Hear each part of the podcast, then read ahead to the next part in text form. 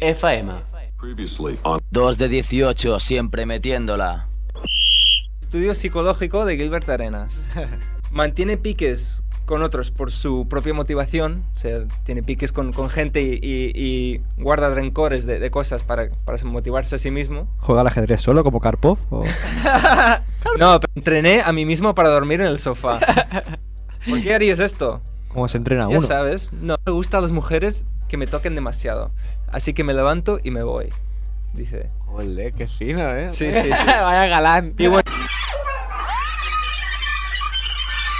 Eh, yo tengo una nueva apuesta para, para ganador del torneo que es Syracuse. Que para mí el más probable que pierda primero o el siguiente será Duke.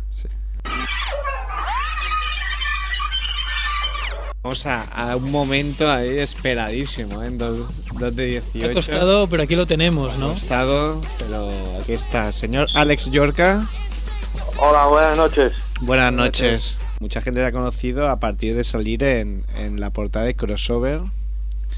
Ah, eh, El que dijo que salía Bojan Kriki, ¿qué? Yo mismo.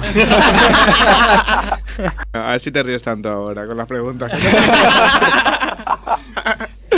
Eh, ¿Cuántos triples has tirado este año? Hostia, la verdad es que no, no, no los he contado, pero, pero muy pocos. ¿Y cuántos has tirado- metido? Eso es más fácil ¿eh? de saber. Qué cabrón. Llevas, te lo voy a decir yo. Oficialmente. Uno de 9 en progresión de 2 de 18. Fuerte aplauso. Está de puta madre. puta madre. ¿Y tú cuando juegas vas con pistola ahí en el pantalón como los de la calle o no? No, no, no. Normalmente no, ¿no? Ahí en La, ¿no? la pistola la llevo dentro yo, dentro de mi cuerpo. ¿De Gregoden o qué? Ahora no nos vaciles. hay, hay buen rollo ahí en el vestuario. Demasiado. Demasiado. A, a- a ver, no penséis mal, ¿eh? El pistolón ese que gasta, tío. Ahora se va a crear una leyenda, ¿eh? Prince to that boy, ¿no? Sí. Ok, aquí da Wizard. Esto es 2 de 18, siempre metiéndola.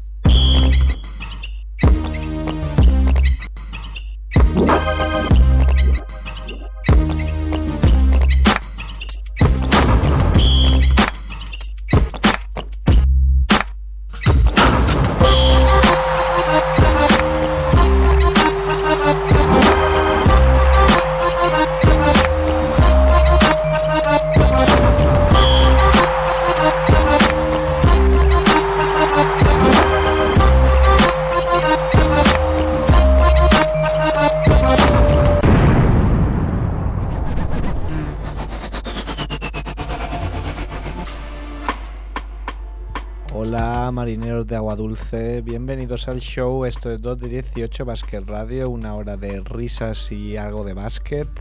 ¿Desde dónde? Desde el barrio del Raval, en qué emisora, en Radio Ciudad Bella, en qué dial, 100.5 FM. ¿Quién está en la parte técnica? Ramón, Ramón Ubasart y en el estudio, pues los de siempre, Merck, Kevan Costello.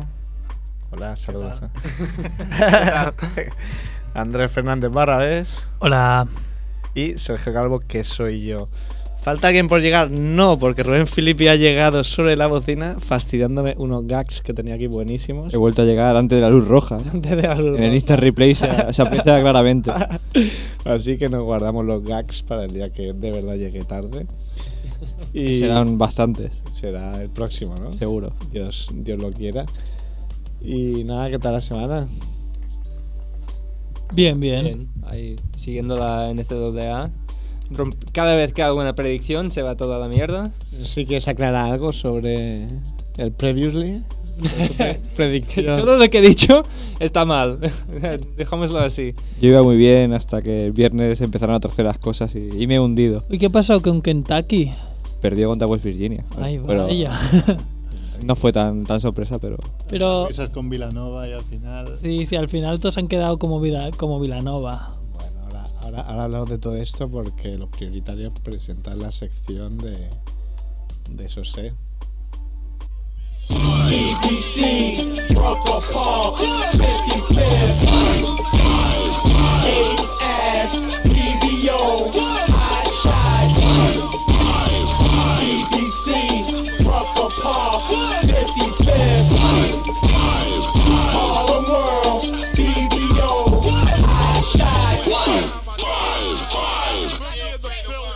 Ground is the Solution con Antonio Gil Sosé. ¿Qué tal?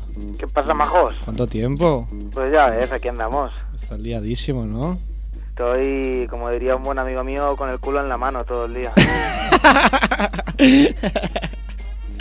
Bueno, Antonio Gil Sosé, colaborador, redactor de Gigante del Básquet, codirector de Crossover Magazine, colaborador de mil y un proyectos relacionados con el streetball. ¿Qué? Y uno más del 2 de 18 Team, ¿no? Y uno más del 218 Team, claro. Of course, eso of ya no lo course. decimos, eso ya es, está más que oficializado y haciendo las maletas. Sí, señor. Eh, Os iba a pedir un favor. Si... Dinero no tenemos aquí, ya lo No, dinero no sabes. es, es- Si en algún momento, pues yo qué sé, dudáis sobre cómo me puedan ir las cosas en la vida, no le digáis a qué van. Oye, ¿tú qué tal crees que le van las cosas a Antonio? Porque se joderán. no, porque igual dice que mal. Si, si el que van dice que mal, te irá todo de puta madre. Imagínate que pierde el gafe de un momento a otro. Sí, os da, aquí hay juntitos dos gafes, pero. de cuidado, ¿eh? Sí, sí, po- porque Merck ahí va a ver el, el Barça Madrid al campo y mira, ¿eh? Cómo se salda. Ay, qué gentuza hay por el mundo. Sí, Oye, no se puede. Bien. creo que para despedirte de momentáneamente de 218 y sin que sirva de precedente, te has currado la sección, ¿no? Sí, he, he dicho, tengo dos opciones. Currármela e intentar quedar bien. O entrar a algo como siempre y quedar Gritando, igual haciendo que ruidos siempre. de fondo, ¿no? De perros, coches. No, esta vez, esta vez estoy aquí tranquilo en mi cuarto, en silencio, ¿vale? Entonces vamos a intentar que salga bien, aún sabiendo que en cuestión de minuto y medio, dos minutos me la vais a reventar. Eso siempre. Nosotros jugamos a eso. Pero ahí es donde está tu, tu Esa es la magia, gracia. tu magia ahí de Esa es la gracia. hacer un, un freestyle. Sí, fíjate que de un momento a otro empiezo a rapear como Emilio Guar ahora.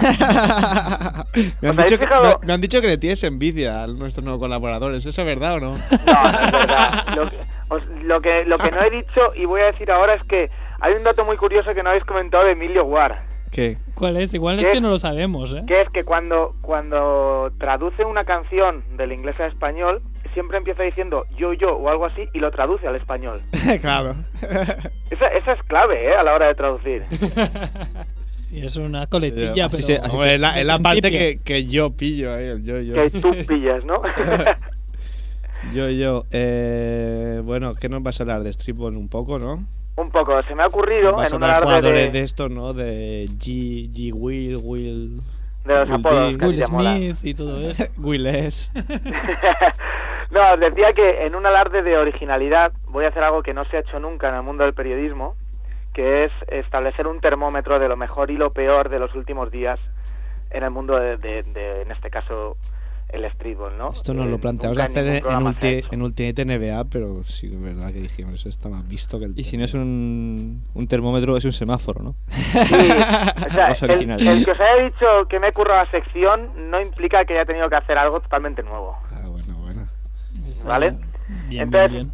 el termómetro se compone de, de- de tres partes, que es la parte fría, la parte ni fu ni fa y la parte caliente. Entonces, si queréis, empezamos Ah, por abajo. que la- quedan la dos parte- partes, un termómetro, la que te metes por, por la gatera y la que se queda fuera. y ahí es cuando sabes cuál es la parte fría y la caliente, ¿no? Pues si queréis empezamos por la parte fría, que en otro lado de originalidad eh, he acertado en llamar cold. Cold. Ok. Pues vamos ahí.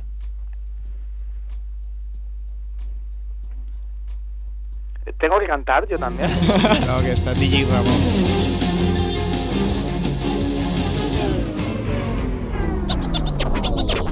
¿Quién me pone la pierna encima? ¿Quién me pone la pierna encima? ¿Quién me pone la pierna encima para que no levante cabeza? ¿Quién me pone la pierna encima? ¿Quién me pone la Esa, referencia cultural, Gran Hermano 1. Es un pequeño homenaje, lo primero, a uno de los grandes personajes que ha dado la televisión de este país, que yo creo que con el paso del tiempo es muy, está muy infravalorado. Sí. ¿Vale? Que es Jorge, el loco gordo de Gran Hermano. Jorge. ¿Tú, tú crees que eso aún le sirve en el currículum? Jorge puto es un normal, pero. Yo, creo- yo creo que aún le vale en el currículum. Yo creo que aún le vale. Sí. Sí, y con esta referencia a Jorge de Gran Hermano y al quien me pone la pierna encima, pues eh, vamos a, a pegar un pequeño bofetón, ya que Andrés hace tiempo que no se curra a la hora de las tortas. Es verdad, eh, estoy out. es un bofetón de ida y vuelta, ¿no? Del que da en una mejilla y luego al volver la mano da en la otra. Pues en la primera mejilla da a todos los jugadores de Playground que están en el torneo NCA o que, o que han estado o que ni siquiera han llegado Espera, por no haber ¿te cumplido las ¿Te puedes expectativas. callar un momento, Antonio, que me están llamando? Sí, no, no, tranquilo, contesta. Pásamelo, pasa- pégalo, pégalo al micrófono. sigue, sigue. Pues eso, nosotros eh, teníamos muchas expectativas puestas eh, en, en un montón de jugadores de Playground que estaban en, en diferentes equipos de la NCA. Muchos no entraron ni siquiera en el torneo NCA y los que entraron se fueron a las primeras de cambio. Entonces, ese bofetón de ida es para ellos y el de vuelta es para nosotros, por no decir para mí, por intentar ensalzarlos a todos en el último número del crossover. No ¿Vale? pasa nada. Me he sentido defraudado. Me he sentido muy defraudado, muy defraudado. ¿Sabes lo que significa esto, no? Que tienes, Eh. el- tienes lo mismo que Kevan, que, Que todo... Kevan y yo... Tenéis algo en común. Compartimos un, un gafe con, con el, con el torneo NCAA. Sí, sí. Sí. Que sepas que yo no he acertado ni uno de los cuatro de la Final Four. Ah, estoy igual, ¿eh? Creo que nadie. Ni yo. Nadie de dos Ni de... Obama, ni... Sí, sí, puedo decir algo. Leí un ESPN que decía que no sé cuánta gente da- a- hace el bracket del ESPN, pero son millones. Y de millones solo han acertado 200 personas la Final Four, que es como un 0,0 algo por ciento de, Sí. de, de- de acierto. Yo, yo leí que de- eran 5.600.000. Nadie había acertado las dos primeras rondas completas. Excepto un chaval, y no es coña, ¿eh? Excepto un chaval autista Sí, yo también lo había oído. que hizo un bracket de prueba en ESPN o en otra página que no sé cuál era y finalmente no lo publicó. ¿Y eso Ojo, se- ¿eh? Ah, y ahí lo, ahí lo dejo eso. Lo bonito, lo bonito de la NCA es que como son muchos equipos, en el momento que tus favoritos caen, te haces de otro, ¿no? Pues yo me he ido haciendo de uno, de otro, de otro, de otro, y ninguno de ellos ha entrado en la. ¿Y ahora con quién vas? Ahora voy con Butler porque me cae bien el entrenador, que podríamos ser cualquiera de nosotros que no haya superado los 33 años. Yo también voy con Butler, o sea, ya, Que te, no haya ya puedes super. decir adiós a Que Butler. no haya super. Van a despedir al entrenador. bueno, pasamos a, a- a nuestro, a nuestro segundo punto del termómetro, si queréis. Sí. Pues nuestro segundo punto del termómetro es el 0 degrees, lo que sería, que dirían nuestras abuelas, 0 grados, ni frío ni calor. Y ahí va, ahí va bueno, la la- Pues hace fresquito, ¿eh? Con 0 grados.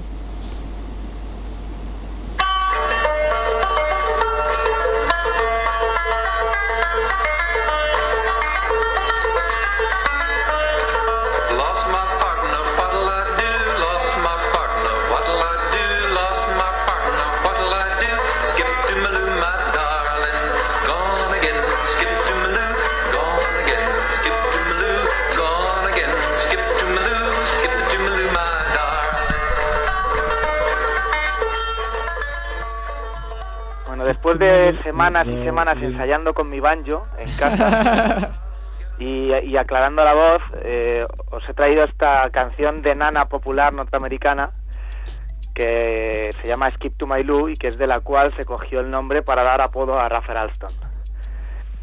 El ni frío ni calor viene porque la pregunta sería ¿qué narices pasa con Rafael Alston en estos momentos, no? Rafael Alston, por si acaso hay alguien que no lo sepa, es eh, bueno el mayor icono del mundo del streetball de las últimas dos décadas, que cuando por fin se ha hecho un hueco en la NBA y está más o menos asentado, le da un arrebato Marbury, desaparece, manda un mensaje y Sí, dice que no se va a presentar a un partido, que lo comentasteis ya vosotros en, en antena, en el programa. Sí, pero no sé si habíamos dicho que mandó un mensaje. Bueno, pues mediante mensaje mandó, pues SMS comunicó que no, que no iba a ir, ¿no? Tiró ahí de, de un arrebato adolescente. Podía haberlo hecho mediante Facebook o Twitter, pero no, lo hizo por un mensaje más clásico, ¿no? Con el paso del tiempo, Rafael Alston ha dicho que, bueno, que él no quiso contar nada más ni hablar con nadie porque era una situación complicada, porque una de sus hermanas eh, había intentado suicidarse. Entonces él lo que declaró es que si hablaba con alguien del equipo o con quien fuera, no le iban a entender o iban a intentar conducirle por un camino que a lo mejor él no quería tomar y por eso decidió pues eh, hacer las cosas a su manera. El ni frío ni calor viene porque es un poco una situación parecida a la de a la de Allen Iverson salvando las distancias, ¿no? Entonces, ¿qué hay de cierto en todo esto? ¿Qué hay de mentira? No lo sabemos, supongo que no lo sabremos, pero el caso es que se está rumoreando con que puede ser el final de la carrera de Rafael Alston con creo que tan solo 33 años. Entonces es un ni frío ni calor que... Es que se haga pues, entrenador, ¿no? De, de la Universidad esta que has dicho. Aún- De Butler, ¿no? Que sea- no, Butler, que sea, que sea Alston. De cara a un Sí, sí. Butler. Entonces, bueno, pues dejamos ahí esto un poquillo con, con la incógnita de ver cómo se soluciona todo, ¿no? Quizás esté ahora mismo pues jugando a la PlayStation con Gilbert Arenas, todos O juntos. con Mamasilla. O con Mac Masilla también. Los tres juntos ahí. Ahora manda un mensaje a, a Marbury para que le busque equipo en China. Sí, posiblemente, Pues igual posiblemente. Hace años, y esto no es broma, eh, el Real Madrid intentó fichar a Rafael Alston cuando estaba en la NBDL, en liga favorita de Mac Masilla, y no y no encontraba un hueco en la NBA. El Madrid estuvo a punto de ficharlo y al final no, no se llevó a mediante cabo. su primo, Derrick Alston. Primo, le- primo lejano. A Messina le hubiera dado le hubiera dado un patatú si se encuentra a Rafael Alston. Si ya le cuesta, ¿no? Con Bullock, con Alston, se suicida, Sí, ¿eh? sí. Pero bueno. Y si queréis, pues pasamos a- al momento álgido de, de- de este termómetro. La sección on fire. On fire.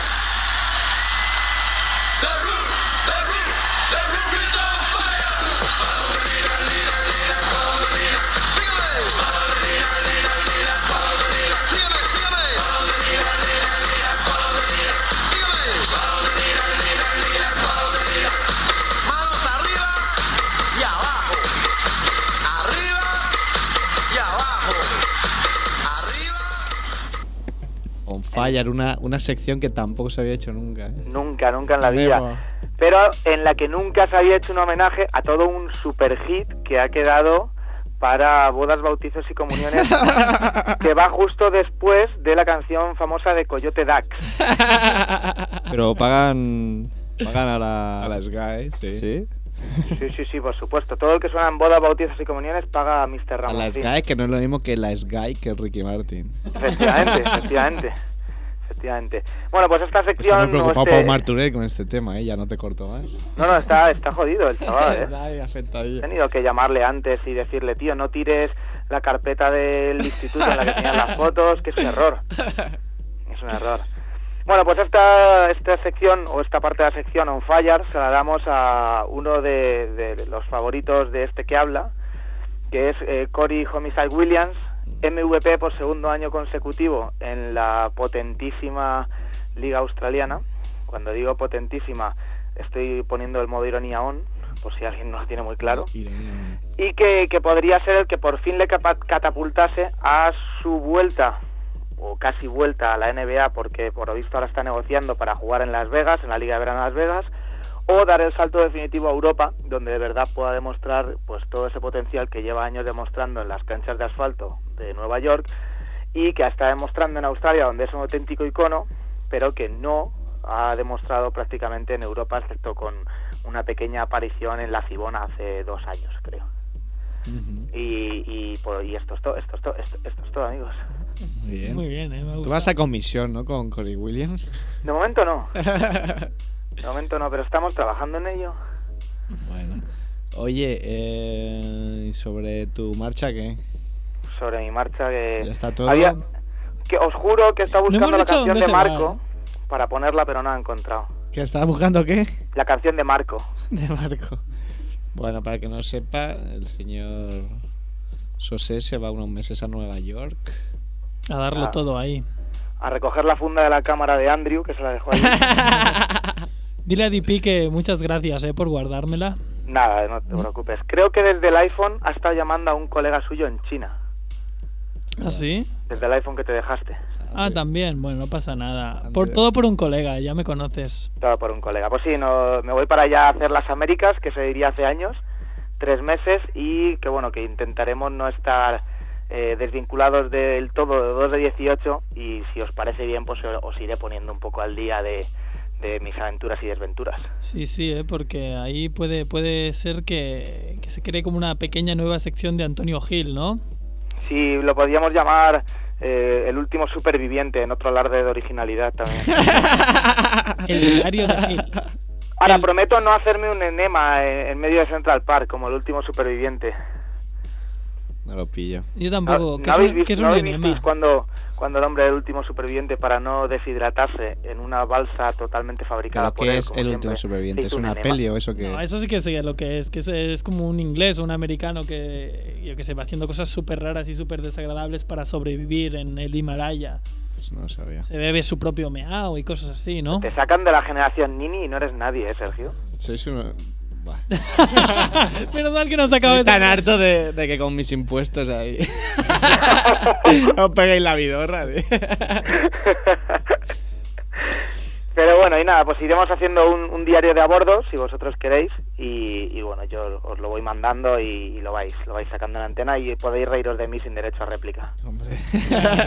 Eso es lo bueno que tiene esta nueva sección que vamos... Eso lo tiene garantizado. Buscaré buscaré la música de Félix Rodríguez de la Fuente para ponerla de sintonía. Muy bien. Bueno, ¿algo más? Pues que, que si os parece bien voy a hacer los bártulos que me está esperando Mesina para dar la charla en el vestuario. Pues venga. Que chicos, Un abrazo placer como siempre. fortísimo y ya sabes que te va a ir bien por allí. Cuídate mucho y buen viaje, tío. Eh, si tienes algún problema, tienes al tío de Filippi que te puede... Cierto, cierto. Puedes vender estatuillas de samurái, ¿no? Eso se lleva. Me, me he comprado unas en el chino que tengo debajo de casa y llevo tres o cuatro por si me quedo sin. Claro, tío, de, de, de un euro igual puedes sacar 50 por cada una, ¿no? Nunca se sabe. La cojera la he estado ensayando, o sea que... Qué crack. Antonio, un abrazo. Un abrazo muy fuerte, chicos. Venga, tío. Luego- Cuídate, Deu.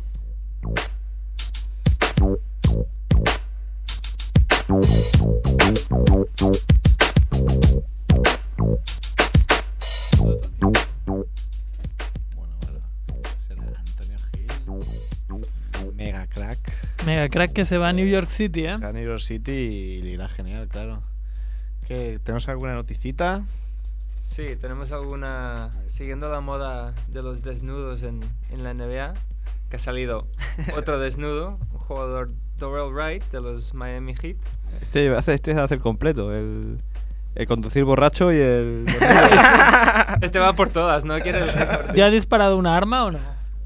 La semana ¿no? siguiente. ¿Qué, ya- quién fue que pilló en la semana pasada que dijimos Verdad. que habían pillado? Nos lo dijo Eh, Martín-. Martín Clips. En- Martín Clips de los Flintstones. Tendríamos que hacer como una especie de ranking, ¿no? De tabla con estrellas, ¿no? Y que Sí. sea salir desnudo, Te da cien- conducir borracho. Esto seguro que no está. Este, este ranking no está inventado. Hombre, verdad. podríamos poner ya en, en el. En, podríamos hacer Gilbert Arenas tiene un- todas las estrellas. Un Hall of Fame contra Sir Wallace, Gilbert Arenas y Sí, tres sí. más que ya no cuentan y luego ir Rodman, ¿no? siguiendo. Y luego los nuevos. Oye, hoy he venido con la camiseta de, de uno de estos Hall of Fame. Sí, sí, Rashid Wallace.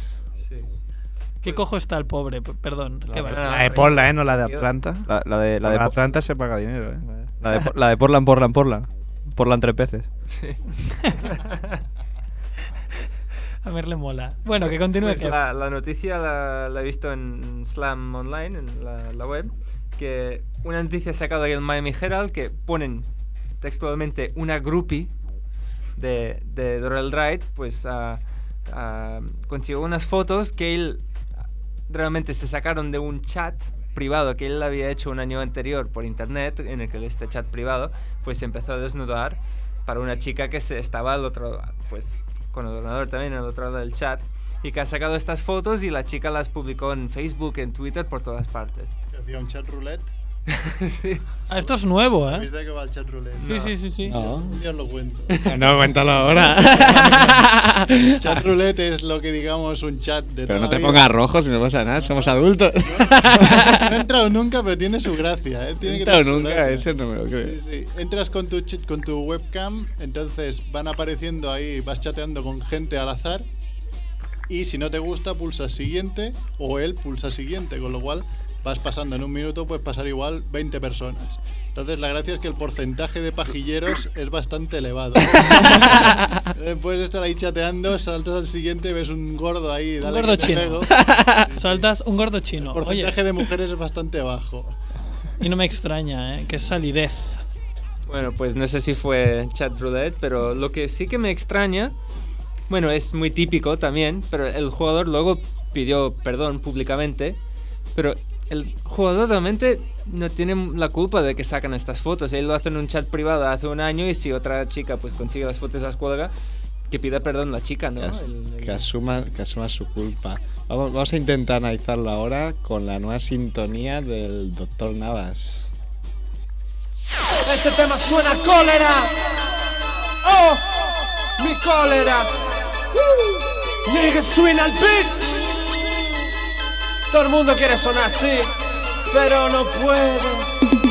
El cielo se oscurece a veces, la vida se torna en color negro, fría como el hierro de un asunto fácil, a uno sin remedio, suben decibelio, retumban cimiento y sigo sin verlo, sin creerlo, tu Dios se quita de en medio, la suerte es una puta que va y viene y no se casa con nadie. Ahí está el Gordo Master y ahí está el señor Paco Navas, Doctor Navas. Hola, ¿qué tal? ¿Cómo estáis, tío? Todo fenomenal. ¿Cuánto tiempo también? ¿Cuánto tiempo? Es que soy, mira que sois vagos los colaboradores de 2 de 18, ¿eh? Menos Emilio, que se le ocurra ahí a tope, los demás ahí aparecéis cada cuatro meses. Ya, ya, yo, yo, tío, yo es que estaba eso, digo, bueno, después de más masilla, pero madre mía. Si te tienes que esperar a Mac Masilla, me parece que espérate sentado, ¿eh? Podríamos hacer otro ranking, ¿no? De, de colaboradores que tardan más en aparecer. Ra- Ranking de vagos. ¿Cómo, est- cómo estás? Bueno, lo, lo de vago tú ya sabes que yo más que vago, yo soy de, de hacerme esperar y siempre ahí ponerte excusa de última hora. Es aparatísima. Se hace el interesante, Doctor Se Nava. hace interesante. Yo conozco gente así de creo. Oye, oye, De crack. esos, de esos que te dicen, me llaman por la otra línea, te llamo en cinco minutos y luego no te llaman, la Oye, gente sobra. a- antes de entrar con lo que te habías preparado, esto de, de que se despelote la gente, ¿qué pasa? La gente de la Eh, NBA, no, bueno, esto yo lo he escuchado de refirón, esta- estabais hablando de una ficción de Merck o algo así, ¿verdad? El chat, chat roulette, claro, que tú, debes ser- tú seguro que estás ahí, ¿no? no, bueno, yo tengo un amigo que... Ah, sí, sí, un amigo. tu, amigo tu amigo el gordo y no está hablando de Gordo Master, ¿no? Esto, esto es muy triste porque he ganado ya la, la apuesta que he hecho con, con Sosé, que antes, antes de entrar le, le hemos dicho a ver quién de los dos sacaba el tema del sexo para, para improvisar antes. y yo, yo, yo ya antes de abrir la boca pues, pues lo, lo de, lo de chat roulette, eso, una, una vez entré por un, por un link y es verdad lo que dice Mer, eso es, es horroroso, o sea que... Sodo- que Sodoma y Gomera. ¿Y cuánto, cuánto estuviste ahí? ¿No te gustó? Nada, estuviste nada, tres o cuatro horas, ¿no? un par de horas. Me salió, ¿cómo se llama? Va- Vanegas, ¿no? El de. el Vanega, Salió Ya, ya, Oden y te, asustaste. el Oden, el, el que habéis dicho ahora, El Doodle Ride, y el de, y el de San Antonio, como el George Hill. Sí. George Hill. Ahí todos, ¿no? Sí, sí, están todos últimamente en plan, en plan Boyer, ¿sabes? Al- algún día tendré que hablar de ellos. El signo de lo- Mira, ya, tiene, ya tienes, ¿eh? Siempre estás llorando, ya, ya tienes un tema para el próximo día. El signo de los tiempos. Pero bueno, creo que que nos, eh, nos has preparado algo sobre, por ejemplo, el chacho. Sí, sí, sí. Además que el tema de hoy viene de, de un día, eh, bueno, un día, hace dos días. un día, el domingo. Sí, el domingo, última hora, ya diciendo tengo que encontrar un tema. Eh, en Twitter estaba leyendo lo típico, eh, gente, pues, claro, casi todos los que estamos ahí, los que tengo ya agregados, pues, tema de básquet y tal. Y había un colega que, que decía que, que, bueno, que no, no se extrañara a la gente de que cualquier español que fuera a la NBA no tenía que ser un- una superestrella, que, que podemos, podemos tener buenos jugadores en la NBA y que sean jugadores de banquillo. Entonces, pues la sección, eh, hoy quería hablar un poquito de eso, de, del Chacho, de, de Calde y de, y de Rudy, porque son tíos que tienen un rol en la selección, un rol han tenido en Europa y, y bueno, y ahora en la NBA pues... Es otra cosa, ¿no? fatiga. Sí, sí. Además que lo, lo interesante es que son casos totalmente di- diferentes, porque tenemos por un lado el de, el de Sergio, que, que bueno, Sergio pues ha pasado su, su penitencia, su particular calvario de, un par de años que, no rendía y no, no tenía oportunidades para jugar, era muy complicado, y ahora la, a la hora de llegar a Nueva York pues todos nos frotábamos las manos porque lo que decíamos, es el lugar ideal, con D'Antoni, con siempre pensando que cómo hubiera sido la carrera de Sergio si no le hubieran traspasado los Fini a, a Portland. Entonces, pues bueno, era un poquito como, como lo que tenía que haber sido hace tres años, creo que, que fue cuando, cuando llegó a la liga. Y, y bueno, y la cuestión es a que, que de pronto empieza a ver que está en un entorno que, bueno, pues parece que es muy favorable. De hecho, pues bueno, lo del primer partido, pues no jugó muy mal. El segundo, creo que fue el segundo ya, cuando se lió con el tema de las recuperaciones o los robos de balón. Y, y bueno, y ha ido bastante bien. Lo que pasa es que ha pegado el bajón. Y, y aquí es donde enlazo con otra cosa que había en Twitter. Y es verdad que Sergio es el único, creo que de los pocos bases que sin ser rookie eh, ha- le ha adelantado en la rotación un jugador rookie en su misma posición. Entonces yo creo que, fin, no, no creo que haya coincidencia, no creo que, no creo que bueno, eh, Sergio, Sergio sea un jugador de, el último jugador de rotación por sistema, pero sí es cierto que yo creo que aquí el, lo que determina que él vaya tan a la cola de todo, yo creo que es un problema de confianza. Y, y es lo que lo que una vez, una vez, bueno, o sea, si no fue mi anterior, fue la anterior, anterior porque ya, ya me, me, vi, me vi copiando a mí mismo, eh, hablamos, hablamos de, de indefensión aprendida, que es lo que creo que lo, os lo conté, que era lo que le pasaba en Portland y lo que yo creo que, que le sigue pasando en, en Nueva York. Y la indefensión aprendida es lo que en psicología se refiere al fenómeno de, de que hagan lo que hagan, pues al final eh, no sabes si haciendo una cosa buena va a tener una recompensa o si haciendo una cosa mala va a tener un castigo. Entonces es la sensación de que, de que las consecuencias de, tu acto o los objetivos que quiere alcanzar pues quedan muy fuera de, de tu control. Y yo creo que yo creo que partiendo de esa base pues podemos entender todos que Sergio pues vaya como en una montaña rusa. Ahora que ha tenido un buen partido, ¿no? Eh, para los minutos que ha jugado. Sí, 14 puntos, 3 asistencias. Pero tampoco tan bien, ¿eh? Quiero decir. Bueno, o sea, jugó- bien, pero no súper bien. Hombre, comparado a no jugar. Ya, pero Pero pocos minutos juego, creo. Y tener esos números en pocos minutos ya es. es- ya está bien. Sin embargo, pero claro, lo ves en Radio Marca y en Radio Marca que yo creo que cometen el error de de, de pillar a, Da- a Douglas como un enemigo. El, mi- Entonces- el- el mismo, el mismo error que, de, de- que has dicho de ver Radiomarca. Claro. Eh, o sea, pero yo, yo, yo lo hago por, por mirar, Sí, ¿no? Y, por comparar, y a veces, claro, me indigno, ¿no? Porque, claro, es como si le tuvieran manía a Douglas y que Douglas Pero, es eh, simplemente un rookie que se está buscando la vida también como Sergio y que lo está haciendo, pues, mejor. Pero aquí es típico de, Pero de crearse enemigos eh, porque va en contra de las de- del español, claro, pero por- porque solo porque Sergio es español y entonces te ponen ahí con lo bien que lo está haciendo Da- eh, Sergio Rodríguez, pero Douglas se, empera- se empeñaba en tirar el partido con triple sin sentido. Digo, bueno, claro. Yo recuerdo las alegrías el año pasado por las lesiones de Brandon Roy, porque eso eh, ayudaría más minutos a Rudy. Esto yo creo que no no sé, no, no es el camino, no es el camino para porque eso eso al final da igual, o sea, Sergio triunfará o no triunfará, pues si le gana a Douglas que es rookie y acaba de llegar a la liga, pues también querrá decir algo, ¿no? Claro, porque se supone que si, si estás compitiendo y al final te adelantan, es más eh, que los demás son muy buenos, no que eh, y que tú pues, Pues sí, te claro. falta nivel. Claro, Realmente, es que no que está, en la NBA, no está en. Sí, quiero decir que- Plata. Sí, yo creo que no, no creo que marca no influya mm, a D'Antoni para poner más a Sergio, creo que no, no llega ahí, ¿no? El nivel en España a lo mejor, pero O sea, a lo mejor lo intentan. Influye, influyen al Madrid. claro, pero ahí no llegan. Bueno, y Bueno, entonces, ya- claro, acuerdo- claro, el, el- tema de indefensión aprendida es bueno, lo que ya nos explicaste, que él realmente no, no sabe lo que hacer. No sabe, no sabe por dónde va a venir la hostia, ¿no?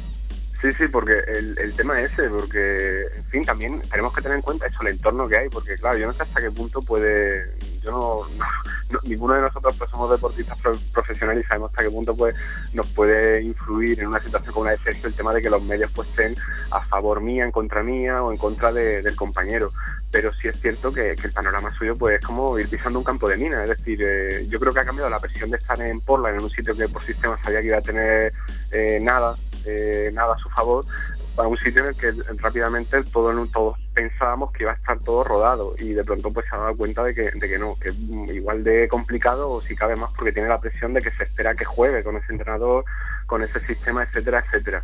Entonces, pues claro, eh, lo que lo que dice Sergio es que no, no sabe por dónde le va, le va a venir la hostia, porque un día juega, el otro no, el otro Douglas se sale, el otro Dajo juega, el otro él está en el banquillo, entonces pues bueno, también teniendo en cuenta, yo creo que es muy lógico si pensamos que, de- que dice, bueno, pues viene de, una, de unos cuantos años que no, no pilla el ritmo, eh, puede estar falto de confianza, y llegó a la NBA como, como campeón del mundo, ahora ya no es ni, y entra en los planes de la selección prácticamente para, para muy poco. Eh, está en un equipo en reconstrucción que está pensando en el verano que viene, está en una ciudad que, bueno, yo creo que lo único bueno que tiene ahora mismo Sergio es el escaparate, porque si, si tan fino como, como lo que siempre comentamos, de que Nueva York es el ojito derecho de, de Stern, eh, Nueva York es la capital del mundo, es el equipo que, que, digamos que más mercado puede tener, pues el hecho de tener un español en, en ese equipo, yo creo que aunque entre lo poco que cobra Sergio y, y el mercado latino hispano que puede, puede abrirle a los NIS, pues interesa que continúe. Lo que yo me pregunto es a qué precio continuar, porque eh, continuar para agitar toallas, pues bueno, no sé. eh, No, pero yo creo que cualquiera de nosotros de aquí agitaríamos toallas. ya. Pero por eso digo que, que muchas veces es, es la misma prensa que, que crea una opinión sobre la gente de si lo de Sergio está bien o no. O sea, y, y- y lo que decías de si le puede afectar a la prensa o no, está claro que, que las opiniones sobre ti te afectan en mayor o menor medida, pero te afectan. Y, y la solución que hacen, que utilizan muchos es pasar, no- pasar de la prensa, pasar directamente de Porque leer la que prensa. Es lo que hay que hacer. Porque, porque te, te pueden hundir. También hay que darse cuenta de la cantidad de jugadores en la NBA que juegan los minutos que juega Sergio. Hay muchísimos. Por ser español, él tiene que ser mejor que, que todos ellos. Pues Yo supongo algunos que, no. que- que él se cogió el traspaso como una nueva oportunidad en un equipo donde tendría oportunidades. Y las, y las, ha, y las ha tenido y, y le- creo que las va a seguir teniendo. Lo único que, que la gente se frotaba las manos en España pensando que iba a ser titular y el nuevo Steve Nash. Pero Yo- las cosas no son así. Yo no lo veía y... y, y lo ves cada vez menos, ¿no? No, él, él- yo, yo creo que seguirá en la NBA. Yo creo que seguirá en la NBA porque él... Yo él- tengo esa opinión también. Porque no te devalúas, además. Lo que sí que le puede afectar más es que eh, le llegará más prensa, más gente, más presión por estar en New York que, por ejemplo, donde estaba en Sacramento. Le, le llega al, al pillarle más cerca y al ser New York, le pillará un poco más e- ese tipo de presión, ¿no? No sé si será una presión, pero sí que es un poco de, de murmullo, ¿no? Alrededor suyo, de gente... Le irá Antonio Gil a comerle la oreja. Sí. Tío, vente al streetball que aquí no juegas. yo, yo, yo lo que pasa es que soy muy... Claro, no somos adivinos ninguno, no sabemos lo que habría pasado, pero eh, sí es verdad que, que yo soy de los que piensa que, claro, a todo pasa muy fácil decirlo, pero eh, ¿cómo, hubiera sido, ¿cómo hubiera sido la carrera de Sergio si al llegar a la NBA pues se hubiera favorecido su estilo de juego, el que ya traía de serie de España, un poquito lo de chocolate, chocolate blanco, no tan, no tan desbocado, pero un poquito favorecer eso. Yo creo que, que de verdad tenía cualidades en ese momento y creo que las tiene, pero ya un poquito perdida eh, por no trabajarla para, para convertirse en un icono en lo que pues pues en fin podías yo creo que, que es que tenía todas ya, las en cualidades estilo de para, juego. Para el estilo de juego, para en fin ser lo que lo que lo que apuntaba y es verdad o sea, a lo mejor sería muy pronto pero bueno Tiene yo creo 23 que años, si, ¿eh? si en su situación pues todos hubiéramos cogido ese tren lo que pasa que Sí. yo aquí el, el problema que le veo que es que ahora mismo pues yo creo que él su día a día pues puede ser muy muy positivo si pensamos en las cosas positivas que él tiene. Lo que pasa que puede ser muy negativo si piensan que es un tío que, que es campeón del mundo y está pues sentado en el banquillo con, con el otro que, que no ha jugado, que a lo mejor con su universidad no llegó a ninguna cosa importante y él con la selección española lo consiguió todo. Entonces en ese sentido sí creo que es un- una comparación bastante bastante negativa para él. Pero bueno, eh, es como todo, lo que hemos dicho, los jugadores españoles no tienen que irse todo allí y ser una, una superestrella. Y, y bueno, y también está hay casos como, como el de Calderón, que digamos que a Calderón pues le pasa lo de Calderón yo creo que dentro de que él juega mucho más minutos, ha sido titular, pero yo creo que es mucho peor lo suyo, porque él ha perdido una, una titularidad eh, en favor de, de un jugador que, que de verdad yo creo que nadie nadie daba dábamos por él un duro que además viene de venía de Portland no que, que tenía amigos de Sergio de, de doble minuto y, y yo creo que en este caso sí es un poquito más, más nocivo porque Calderón ahora mismo la situación que se ve es que eh, pues lucha por minutos al final va arañando minutos pero está en un equipo en el que ya sabe que se va su máxima estrella seguro sí o sí yo creo que se va seguro 100% y que, y que ahora mismo pues también para de cara al, al mundial eh, si él decide ir ya sabemos que seguramente Pauno va que va a estar contra los americanos que va a ser muy complicado hacerse con el puesto de, de, de- de base porque yo soy de la idea de que, de que Ricky se lo está poniendo muy muy muy muy difícil y, y la verdad que, que después de noticias como las que he leído creo que ha sido esta, esta madrugada que, que ¿no? ¿os suena algo de Turkoglu bebiendo? ¿habéis leído algo?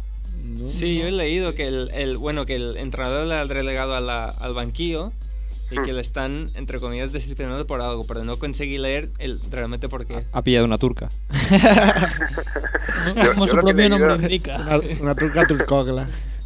Yo, yo he leído algo de eso, que ha pillado una buena que, por lo visto, eh, creo que era algo, algo, algo iba en la línea, si no recuerdo mal, que no había podido, había podido jugar por molestias estomacales, pero que aficionados se quejaban de que la noche de antes le habían visto tomando copas hasta las tantas de la madrugada, en fin, un poquito, un poquito rollo Ron Arte en sus mejores, en sus mejores tiempos. y bueno, claro, pero tanto a Turcoglu como a Calderón, claro, igual les ha salido mal desde el punto de vista deportivo, pero los dos ya han trincado buenos contratos, Al, ¿no? al ritmo que va Toronto, yo veo a Calderón acompañado de, Claro. acompañando de fiesta a decir, Están, está para si- suicidarse. Si, si eres un Calderón agita toallas, pero ya has trincado el contrato que querías, pues yo agito Bueno, toallas. tampoco- pero- Calderón tiene un contrato normal para.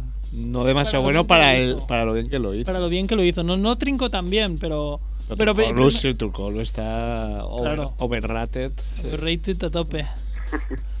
ya. Lo que ahora está claro que Chris Bosh no se va a quedar ahí.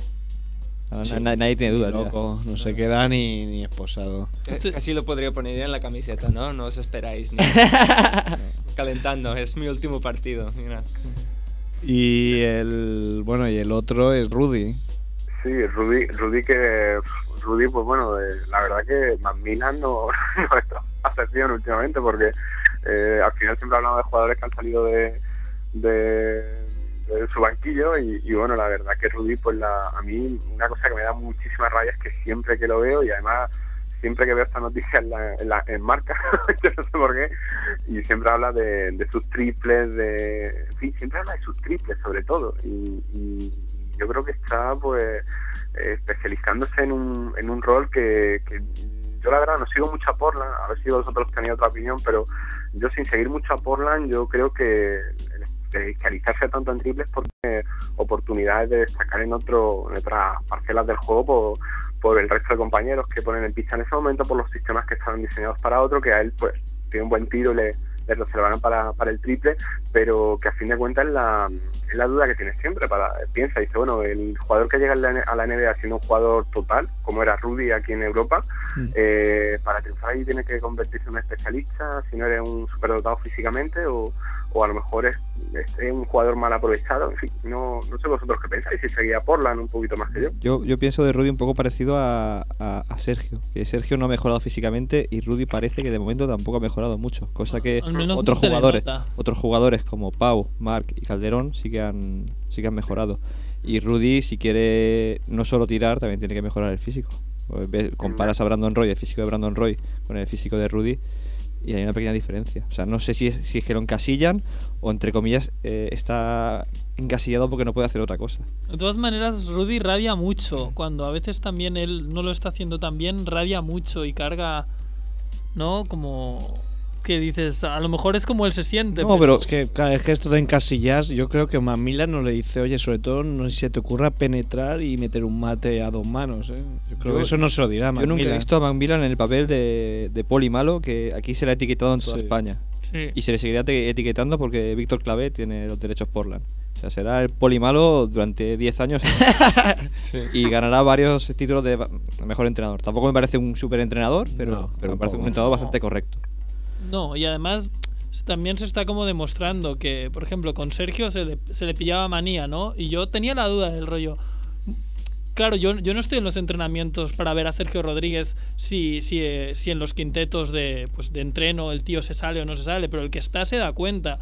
Pues también, ahora a lo mejor dices, ah, claro, pues Sergio ha sido traspasado en tres equipos y en los tres equipos acabó siendo reserva. Pues esta gente está en los entrenadores. y Igual están viendo que no rinde tanto como el otro y ponen al otro. Es que es Sí. lo más lógico del mundo. Y no tienes que decir que el tío es maquiavélico, que el estilo de juego bonito. o- es que se Y- montan unas ollas. Y Rudy yo creo que, que tiene nivel porque lo demuestra un poco irregularmente, pero lo demuestra. Sí, sí. O sea, tiene sus, sus buenos partidos, pero luego tiene un par de partidos malos y le falta eso. El segundo año es complicado en la NBA y esperemos que el tercer año pues sea un poco más regular, eh, mejore un poco físicamente, no tenga problemas de lesiones que también ha tenido Sí, la espalda. y le vaya mejor. Ya, Yo, yo en eso soy también, no sé, yo hay algunas cosas a las que estoy en desacuerdo y, y por ejemplo, mire, sé que nos, en primer lugar, eh, Sergio, vale, no juega y tal, no ha jugado en Portland, no ha jugado en Sacramento, pero eh, ¿por qué ficha un jugador que, que no va con, con el estilo de juego que quiere, que quiere implantar? No sé, es como contratar a alguien, no sé, para un partido político, alguien que el hijo del partido político contrario, de ideología contraria, sabes que un tío que no va a rendir en ese sistema, entonces eh, es una cosa que no me explico, no sé, lo, lo tiene el manager, eh, hasta qué punto, pues, si es que confían en que esos jugadores pues pueden acoplarse, aunque sea en contra de un estilo, o, es que hay demasiada gente que está intentando pues dar un pelotazo y hacer lo que nadie ha sido capaz. Y, coger un montón de jugadores que no tienen nada que ver y, y hacer un buen equipo. Bueno, es que, a ver, yo, yo creo que en la NBA están los All Stars, hay un grupo después de jugadores que son buenos complementos y luego hay pues 200 jugadores que da igual que estén esos o que estén otros. Porque se la tienen que dar a, ni a más ni menos. Porque al final se van a dar a Brandon Roy y tampoco es muy diferente que sea de Sergio a que sea de, pues no sé, Yui que está aquí. Ya, sí, bueno, pues esa, esa, esa es otra esa es otra historia, porque bueno, el día que llegue Jul a, a la NBA estaremos hablando también de, de un jugador eh, que sería totalmente distinto a los que hay ahora, sería pues un Rudy con físico y, y muchísima, y muchísima más potencia y muchísima más piernas, pero pero también a ver a ver si a ver la suerte que tiene para, para llegar o no. Y, y ahora digo lo de físico porque ah, habíais dicho bueno de Rudy el físico que tiene yo la verdad que yo sé que no es comparable pero eh, viendo Kevin Durant este año eh, como lo está haciendo yo sé que es un superclase y que creo que, que no tiene punto de comparación con ninguno pero un tío no tiene físico realmente entonces eh, la verdad que me estoy volviendo muy escéptico con el tema del físico porque eh, por un lado estoy viendo a LeBron que eh, yo lo veo un culturista que bota el balón Una montaña de músculos Sí, ahí. sí, a, a mí me parece que, que es lo más bruto que, que puede haber con una cinta en el pelo y el tío hace el amo. Pero por otro lado tenemos pues a gente como Durán que, que dice, madre mía, un poco, a mí me, me recuerda a Reggie Miller, así, un tío que lo ve y, y crees que no que no tiene fondo para, para hacer nada. y Yo luego creo, son- yo creo y no, no quiero decir, no, no quiero decir que donde no te llega el físico te tiene que llegar la cabeza. Y si no te llega la cabeza ni el físico, pues estás ahí en ese grupo de 200 jugadores que si mañana se van de la NBA, David Stern duerme tan tranquilo esa noche. Es que lo justamente has ido a, a citar a Durán, que es, pero es casi único, es de estos tan tan tan bueno de talento. Durant y Lleida, ¿no? Sí, Durán y Lleida. Bueno, pero es que de, de físico también podríamos hablar de Hamilton, por ejemplo. De Y Luis ahora, Hamilton, vale, ¿no? ahora no es su mejor momento, pero es un tío que, vale, eh, sí, eh, Miller, juega, sí. Con, pues, claro, juega con mucha cabeza, con mucha cabeza, es un tío muy listo, pero que, que vamos, que está más visto, está visto y comprobado que realmente lo del físico es como un colchón de salvación, porque si eres listo eh, puedes tener tu hueco en cualquier sitio, en cualquier deporte. Lo que sí es cierto que es mucho más complicado. Entonces, claro, si lo volvemos hacia atrás, decimos, bueno, ¿y, y qué pasa con estos jugadores? Con Sergio, con Calderón, con Rudy, ¿es porque no son tan listos como, como, como otros? ¿Es porque no tienen tanto físico como otros? ¿Es porque no son tan buenos como otros? Y, y en fin, la, la- el debate está abierto, porque al final, claro, si entendemos, yo parto de la base de que la NBA es un, juego hiperindividualista para que se luzcan la, la estrella, entonces entiendo que estos jugadores no son estrellas y allí no pueden lucir. Entonces por eso se lucen en el baloncesto FIBA, porque son más, son más equipos, se lucen en la selección y, y hacen tan grandes cosas, consiguen que el equipo pues complemente las carencias de cada uno y sumen algo más. Pero siempre queda la gran duda de en el, en el mayor escaparate del mundo, ¿por qué siendo ahí donde se junta la élite, por qué si pone a, a tíos que han hecho grandes partidos y no rinden? Y yo creo que al fin de cuentas, yo creo que el clima, el ambiente, la confianza es importantísima y, y a estos tíos le- les falta confianza. Yo creo que si se tiene un poco de confianza, pues serían jugadores mucho más rentables para su equipo. Ahora mismo está claro. Oye, vamos con tu bonus track, ¿eh? Ah, amigo, venga, de acuerdo.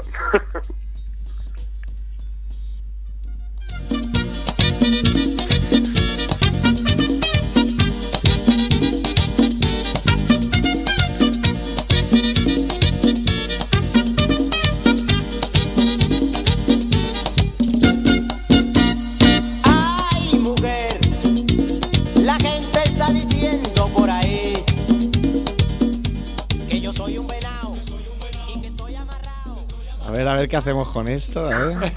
Madre mía, sonaba, sonaba mejor en mi mente.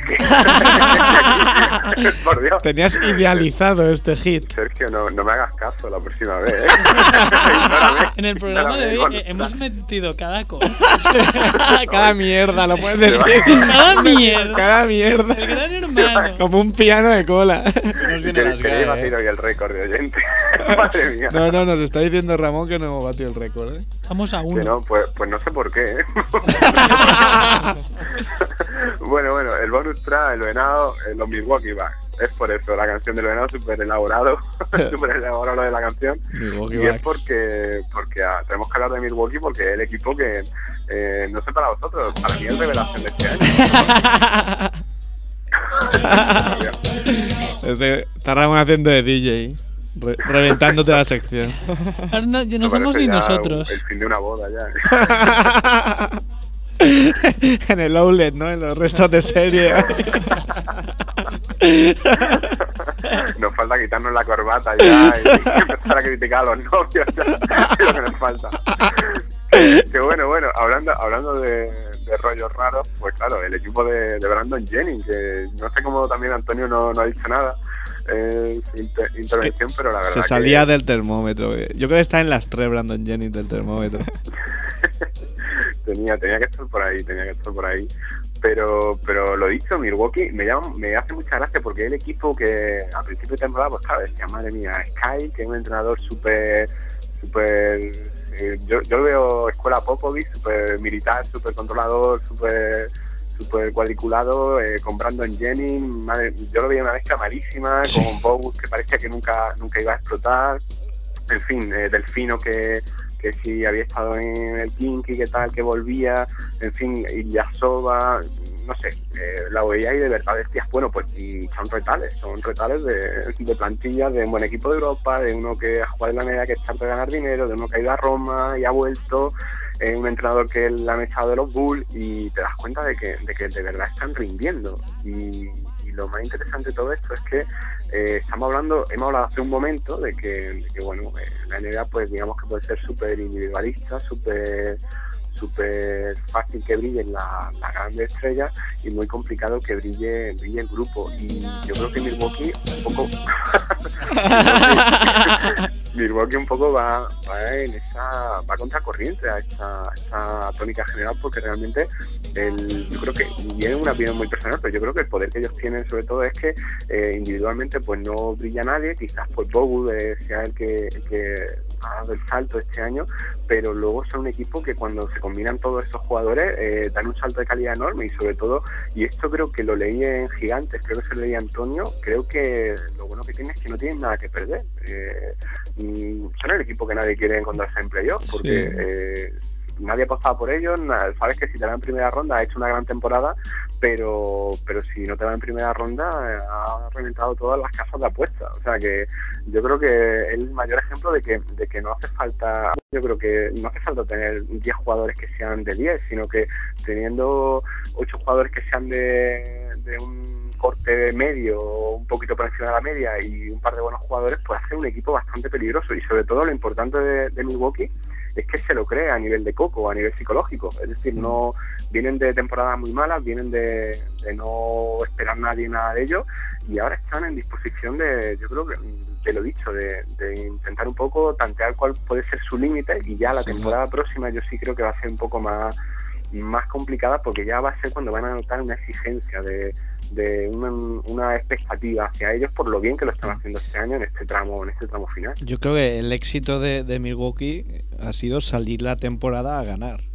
Porque hay equipos que desde el principio se van a perder. Como New Jersey, ¿no? O New Jersey o, o que ya dicen, Buah, New con Jersey el que equipo ya- que tenemos no tenemos nada que hacer. mm, Vamos a reconstruir, vamos a reconstruir durante 77 años, ¿eh? como algún equipo que ya en la NBA reconstruyendo desde que se creó. Y no, pues han dicho, vamos a ganar con lo que tenemos y, y para adelante. Bueno, New Jersey ayer que ganando oficialmente no es el peor equipo de la historia. De todo. Su décima sí. victoria. Dicen que David Stern está pensando en hacer una nueva división. que Hay seis divisiones en la NBA. Quiere hacer la Clipper Division. que metería a los Clippers, a los Warriors, a los Nets, a todos estos equipos perdedores. No, no, no sería mala idea. Y, oye, ahora que habéis dicho, eh, me- a- es curioso. A ver, sé que digo curioso mucho, pero, pero es curioso, es curioso que, que Milwaukee, que yo recuerdo ahora mismo, eh, también eh, a mi entender es un buen destino para jugadores que quieran revalorizarse, porque Salmon, por ejemplo, ha llegado y ha hecho lo que no lo han dejado hacer en, en esta temporada en Sacramento, estaba, ¿verdad? Sacramento. Bueno, No, perdón, ya- Chicago, un Chicago. destino ideal para jugadores de estos que hacen una buena temporada, pillan contrato y no se vuelve a saber de ellos, ¿no? Y lo Exactamente, y yo creo que es un destino eh, horroroso para gente que ha llegado anteriormente, como Jian Lian, ¿no? El chino que se fue a New Jersey y ahora pues se ha ido de Guatemala a Guatepeor y en fin, está, está viviendo la peor época de, Nueva Jersey y, está perdiéndose la, la mejor de, de, esto, de estos últimos años de Milwaukee, entonces pues bueno, eh, no sé, yo creo que, no sé vosotros, pero veo ya que va dando un vuelco la, la liga en cuanto a equipos que llevan mucho tiempo en el hoyo y pues Sí, yo creo que este año puede ser el año de la sorpresa Milwaukee, es Carlos, yo creo que tiene su opción. Doctor Navas, muchas gracias. Eh, me, me piran, ¿no? Porque te, te, te pira porque nos piran a nosotros. bueno, tío, pues nada, ya después ya habláis con más masilla y me llamáis a mí. Si descansa otros cuatro meses, porque claro, te habrás reventado ahí. No, sí, sí, que me- Me, había- me había explotado aquí. Yo creo que llegamos. acuéstate, acuéstate ya, porque. Yo tengo ya echado. Un abrazo, tío. Un abrazo. Cuídate. Hasta luego.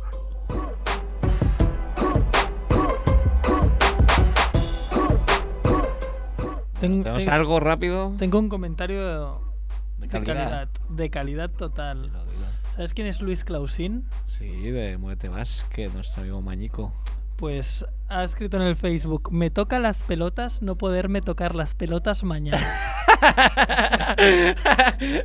Yo creo que podemos cerrar ya el programa. ¿eh? Con- con ese comentario. Presenta, presenta el Voy a intentar salvar el tema musical de hoy. con una canción dedicada a Sosé que se va a New York. La canción es de Jay-Z con, con Alicia Keys. No me en jodas. Pa- Empire State of Mind. Pero no habíamos quedado con poner una de Ricky Martin. ¿no? Lo he pensado también, ¿eh? Nos vamos. Chao.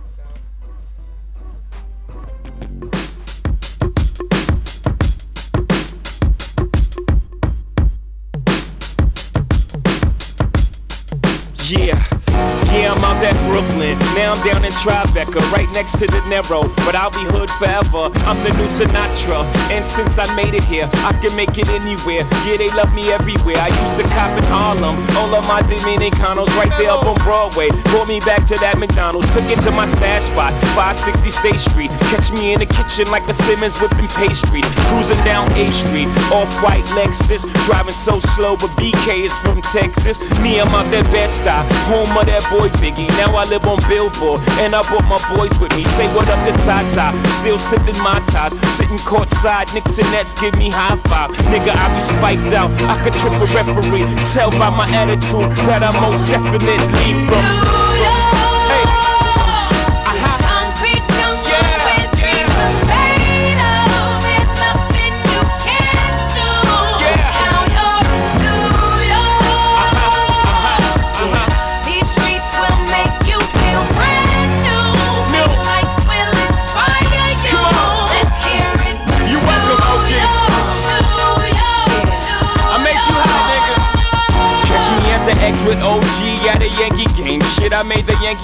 Famous in the Yankee can.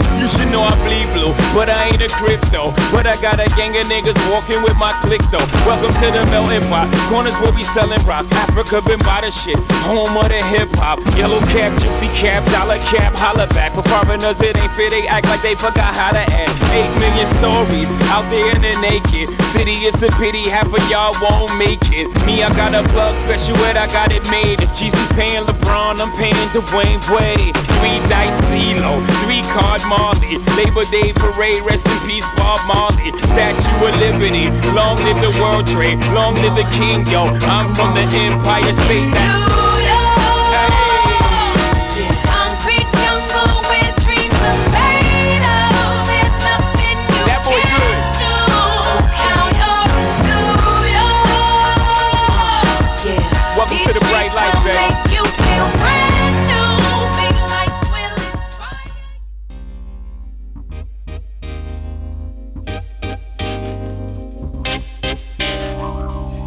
ajuda bem a 100% alle ferma.